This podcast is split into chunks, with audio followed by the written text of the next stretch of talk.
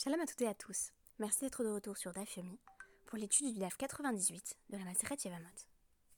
Nouvelle fable d'Ésope aujourd'hui, l'enfant qui criait au loup, que l'on appelle aussi le berger mauvais plaisant. Cette fable, vous la connaissez toutes et tous à travers l'expression crier au loup. Crier au loup, c'est ne pas être crédible, à force d'avoir trop fait miroiter une menace. Exagérer une alarme coup sur coup jusqu'à ce qu'on ne soit plus pris au sérieux. Ce qui m'a intéressé à travers ce DAF, c'est les conditions dans lesquelles on est susceptible d'être cru quand on rapporte une halakha au nom des sages. En effet, la plupart du temps, le principe est simple. L'un des chachamim nous cite une halakha en mentionnant le nom de l'un de ses collègues. La halakha est ainsi rapportée directement et reste au sein du Bet Midrash, de la maison d'études. Mais quand peut-on faire confiance à l'ensemble de la population pour rendre compte d'une décision des sages, en témoigner directement. La question porte aujourd'hui sur la possibilité pour un converti d'épouser la femme de son frère, converti lui aussi.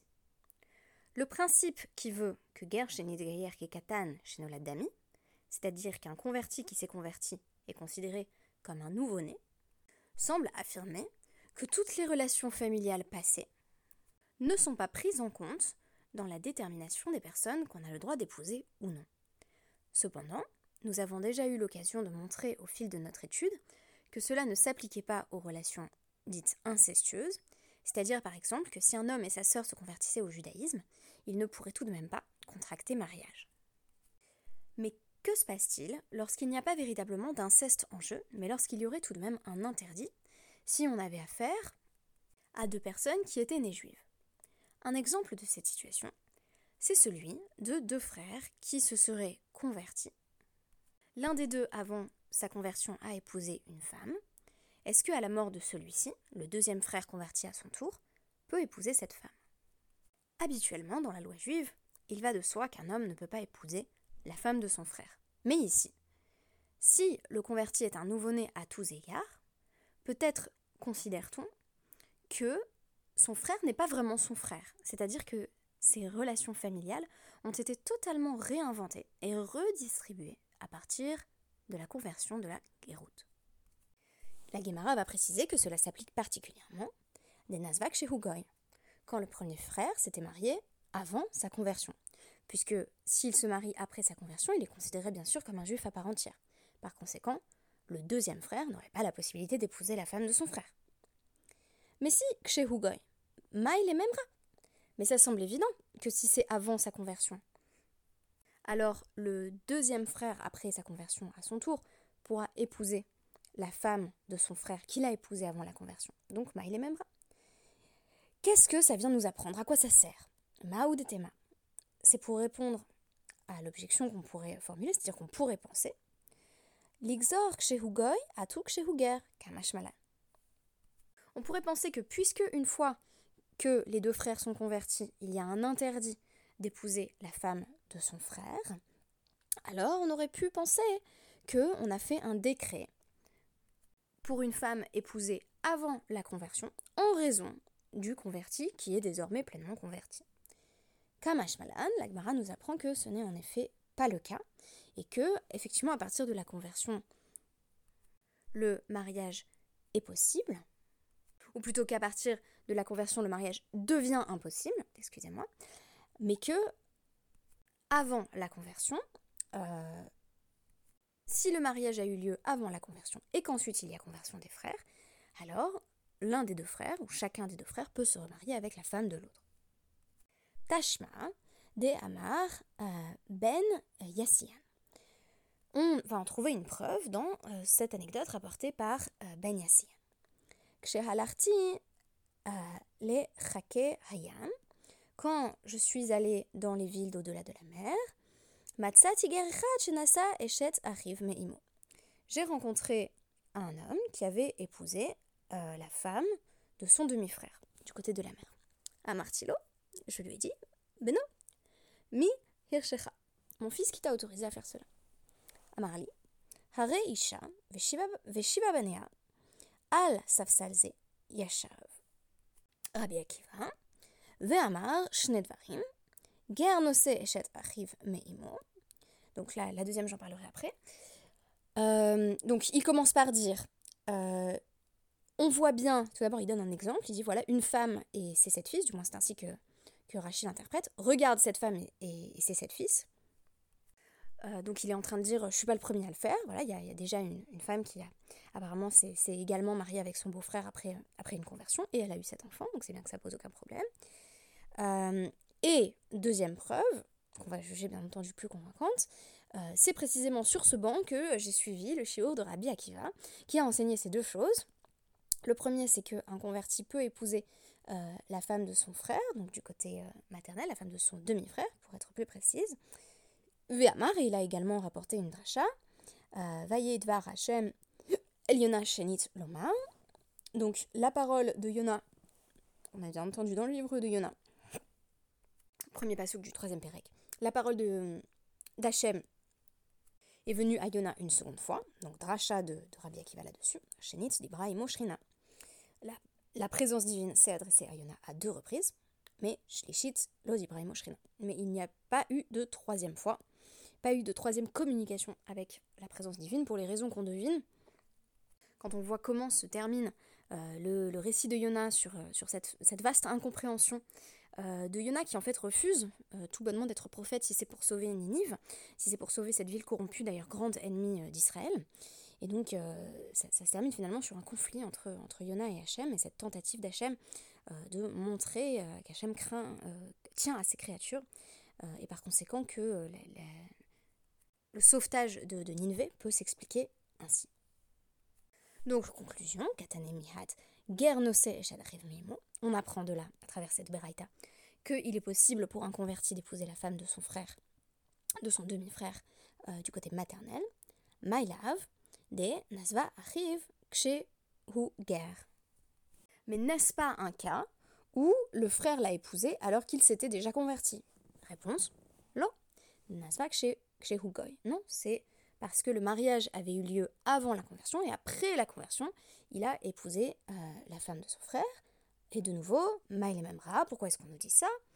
Alors que ça a l'air évident, Mahoud et parce que tu pourrais dire Nixor kshehugoy atuk kshehuger kamashmalan. Comme tu pourrais penser qu'on a également interdit le mariage qui date d'avant la conversion des frères en raison de la situation où ils sont déjà convertis et où le mariage est interdit, tu pourrais penser ça, eh bien détrompe-toi, Kamashmalan, ce n'est pas le cas. La question essentielle maintenant pour notre sujet du jour. Oumi Meheman. Mais faut-il le croire? Faut-il croire un converti qui est jugé parti, c'est-à-dire qu'on vient l'interroger sur sa propre pratique, il a tout intérêt à dire que c'est autorisé. J'ai hâte d'étudier euh, de nouveau avec vous les premiers dapim de Nida, même si en réalité c'est la toute fin de notre cycle de, de Dafyomi, parce que euh, on, y apprend que Yalta, euh, quand elle obtenait une réponse d'un rabbin sur le statut de, pureté ou d'impureté rituelle de Sanida n'était pas satisfaite, elle allait en voir un autre. Donc, est-ce que le converti est simplement en train de citer Rabbi Akiva parce qu'il veut à tout prix légitimer sa propre pratique? Ou est-ce que on peut le croire? Est-ce qu'il est fiable? Veha Amar Rabbi Abba Amar Ravuna Amar Rav. On a rapporté donc au nom de Rav. Kol Talmid Chacham Im Kodem Ase Amra Shomim Lo Ve'im Lav Ein Shomim Lo. On a pourtant appris que chaque fois que un, étudiant des sages, un Talmid Racham, enseigne une halakha et qu'elle se concrétise, s'il a d'abord enseigné cette halakha et qu'ensuite la situation s'est présentée, alors on l'écoute. Mais si c'est euh, une décision halachique motivée simplement par la situation, qui a pour, pour, pour, but euh, d'arranger les personnes qui se trouvent dans cette situation précise, on ne l'écoute pas. Ce qui est intéressant, c'est que c'est pourtant euh, la base du PSAC, c'est-à-dire des décisions à l'ARIC, qu'une situation particulière se présente, ce qui contraint le décisionnaire à présenter son avis sur la question, et donc à Pascan, à donner son avis à l'ARIC sur une question justement spécifique et particulière, avec donc une logique euh, d'a posteriori. Ici, en tout cas, on avance que pour fixer les grandes règles de la halakha, on a besoin euh, de se détacher un petit peu des, cas euh, pratiques et singuliers. On a besoin d'abord de poser la règle et ensuite elle s'applique. Ce n'est pas la règle qui s'adapte aux individus, c'est aux individus de tenir compte de la règle une fois qu'elle est déjà formulée. Iba. Donc tu pourrais dire, Moré ou Varaya, d'abord la loi a été enseignée et ensuite le converti a décidé de, se marier avec sa belle-sœur. Peut-être qu'il a d'abord suivi le cours de Rabbi Akiva et qu'il s'est dit chouette, je vais pouvoir me marier avec ma belle-sœur. Baïtema, où je pourrais dire que ce qui fait qu'on peut croire euh, se c'est Mishum de Kama, Hare Isha Veshiva Banea. C'est qu'il avait en plus un exemple euh, concret, un exemple pratique. Donc euh, il a dit voilà, une femme et ses sept fils qui ont eu la permission de contracter un mariage. Alors on devine qu'il s'agit de, la femme qui a vraisemblablement épousé son beau-frère et a eu sept fils. C'est du moins l'interprétation de Rashi. Veiba Itema, ou encore une autre raison de croire le converti,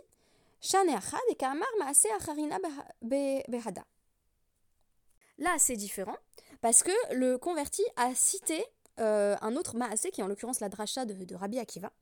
Euh, donc, ce qui montre bien qu'il n'était pas intéressé, et ça, je trouve ça très intéressant en termes de méthodologie, il n'était pas intéressé que par la partie qu'il concernait, il a pu nous rapporter les deux enseignements du shiur de Rabbi Akiva. Si vous voulez, vous allez assister à un shiur euh, sur que sais-je, les formes de contraception permises pour les hommes et pour les femmes spoiler alert, surtout pour les femmes. Si vous allez au chiour et que vous ressortez en gardant que euh, ce qui vous arrange et, ce qui va dans le sens de votre propre planning familial, on va moins vous prendre au sérieux que si vous pouvez rapporter également les anecdotes et les drachotes euh, du pot sec ou de l'enseignant dont vous venez de suivre le chiour. Donc là, ce qui fait qu'on suit ce converti, c'est qu'il a très bien suivi, si vous voulez, c'est un bon élève. Et donc, on peut le croire également sur la première partie. On dit souvent que que quand, on ment, il faut rajouter des détails véridiques. je ne suis pas du tout en train de dire que ce converti mentait, bien au contraire, mais en tout cas, euh, il, est véridique. Ce qui fait qu'on le croit, c'est qu'il ajoute un, détail, euh, un détail sur, euh, en l'occurrence, la prophétie de Yona.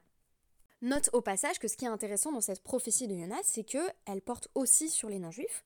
c'est une prophétie qui va venir sauver Nineveh, la ville des non-juifs, qui montre bien que nul n'est, comment dire, hors de portée de la Teshuvah. Mais comme Yona voulait se désolidariser de cette démarche et condamner Nineveh, faire en sorte que les habitants de Nineveh euh, euh, meurent euh, pour leur transgression, alors on lui retire la Shechina, la parole prophétique d'ailleurs, se convertir, ça se dit, ça se dit passer sous les ailes de la Shechina, Tachat Kanfe Ashrina. Donc là encore, on a une idée de rédemption des non-juifs qui s'intègrent pleinement dans le peuple. À partir du moment où ils sont dans le peuple, exactement les mêmes lois vont s'appliquer. Donc interdiction du mariage avec avec son, beau-frère ou sa belle-sœur, euh, selon le cas. Euh, mais si la relation datait d'avant la conversion, bah, on peut même dire qu'il n'y avait peut-être pas mariage plein et entier, du moins du point de vue de la loi juive, puisque c'est un mariage qui a été contracté avant la conversion. Donc, il y a une possibilité de remariage entre beau-frère et belle-sœur dans ce cas précis. Moi, ce qui m'intéressait, c'était surtout ce qui faisait qu'on croyait se convertir en particulier. Donc, trois réponses, je les rappelle. Euh, la première, c'est qu'il a un bon exemple euh, à citer à son appui, c'est-à-dire qu'il démontre qu'il euh, y a une autre femme pour qui ça a été autorisé. La deuxième, j'ai inversé d'ailleurs la une et la deux dans l'ordre du texte, c'est que il a commencé par attendre que ce soit autorisé et ensuite il l'a fait. Et la troisième, ce serait que il a cité tout l'enseignement de Rabbi Akiva, ce qui démontre bien qu'il n'était pas en train de fabuler. Pour en revenir à notre fable des Opes. Ceci nous a permis de mettre en lumière la participation du public dans son ensemble, hors Rachamim, au processus alarique à travers des mécanismes de citation des sages.